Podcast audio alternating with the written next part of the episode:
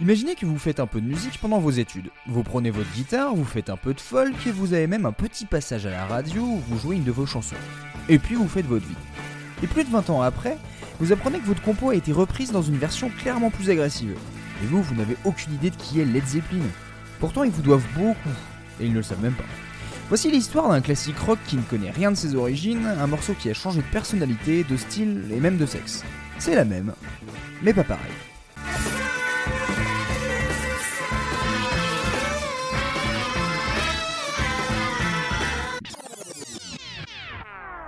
Bienvenue à l'université de Berkeley en Californie. Nous sommes environ en 1960. Une station locale diffuse des concerts de musique acoustique, les prémices de la grande vague folk de la décennie. Parmi les artistes amateurs qui y participent, une étudiante nommée Anne Johansson qui vient un soir jouer ses compos, dont Babe I'm Gonna Leave You. Son travail plaît à une jeune femme, Janet Smith, qui lui demande de lui apprendre les accords et elles griffonnent ensemble des paroles. Janet quitte la Californie l'année suivante pour rejoindre l'Oberlin College dans l'Ohio, où elle continue les sessions acoustiques. Un soir en 62, une Joan Baez en pleine ascension vient faire un concert à la fac et jette un œil au compo de Janet Smith. L'artiste new-yorkaise conseille à l'étudiante d'envoyer une démo de plusieurs morceaux à son manager. Et c'est ainsi que quelques temps plus tard, on peut entendre ça.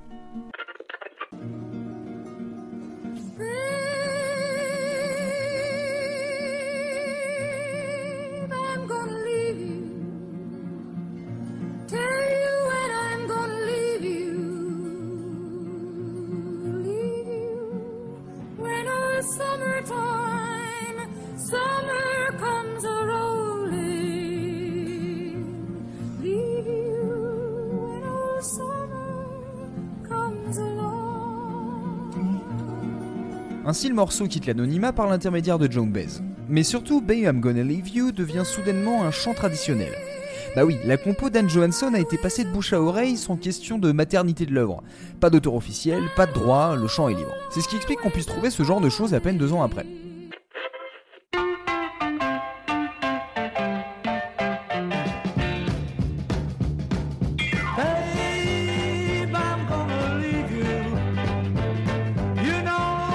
Alors Babe se balade librement d'artiste en artiste jusqu'aux oreilles de Robert Plant et Jimmy Page, qui vont en faire une rockstar. C'est aussi un pari pour Led Zeppelin. Le Quatuor Magique choisit donc une reprise d'un morceau folk obscur dès le début de son premier album. Et c'est là qu'on va mettre notre chronologie de côté. C'est bien beau de raconter le voyage de la chanson, mais il faut quand même qu'on écoute la transformation. Et il y a beaucoup à dire. Bon d'abord on a un motif de guitare tout en arpège qui devient saccadé et beaucoup plus complet.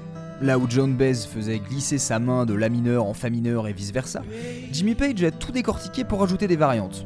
Déjà la version Led Zepp annonce plus d'ampleur, car au bout du premier couplet on a droit à un pont ou à un pré-refrain qui fait une rupture nette avec l'ambiance mélo du début.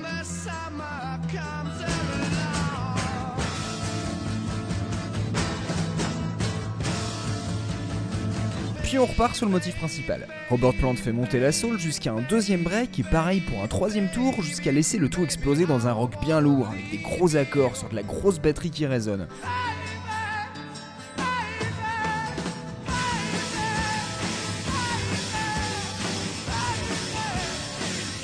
En comparaison, la version originale, telle que l'a interprétée John Baez, est un flow continu, quatre couplets identiques qui se suivent sans rupture.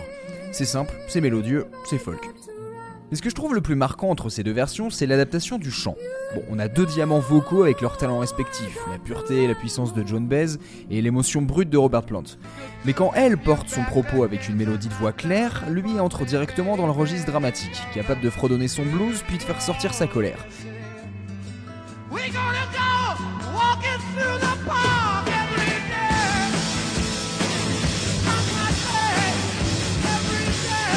C'est mélodieux mais brutal, c'est rock. Maintenant, il y a la question du changement de genre. Parce que Babe I'm Gonna Leave You a pris une dose de testostérone et peut-être légèrement changé de sens. L'original est clairement une chanson de voyageur qui a besoin de laisser son binôme de bisous pour partir à l'aventure. Les paroles sont claires. Bébé, je vais te laisser, te laisser quand l'été arrive. Bébé, l'autoroute m'appelle, m'appelle au voyage au-delà du Westward. Le Westward, c'est l'expansion vers l'ouest, chère à nos amis américains. Mes pieds sont prêts à partir, à partir seul. Vulgairement, on peut le comprendre comme désolé, mais c'est le moment de se casser. C'est une chanson de rupture sans négociation, typique de la Beat Generation, la jeunesse des années 50-60 qui traversait le pays pour changer de vie. Quasiment une décennie plus tard, dans le cas de Bobby Plant, il faut imaginer la situation de façon très concrète. S'il quitte le domicile conjugal, c'est parce qu'il doit partir, mais pas définitivement. Quand il chante Je partirai pendant l'été, c'est parce que l'été c'est la période propice pour une tournée. Et la rockstar a besoin de ses concerts, de la foule, du voyage et donc de laisser sa meuf à la maison. Mais il lui promet qu'il ne veut pas partir et qu'un jour, quand ils seront plus vieux, ils pourront aller au parc ensemble. Quel romantique ce Robert, qui chante son désespoir d'abandonner sa compagne, le tout dans des salles remplies de jeunes groupies qui auront vite fait de le réconforter. Mais malheureusement, l'hypocrisie est un trait qu'on arrive facilement à cacher avec un peu de charme. Alors quand on a la voix de Robert Plant et qu'on est accompagné par trois monstres instrumentaux, on peut convaincre qui on veut.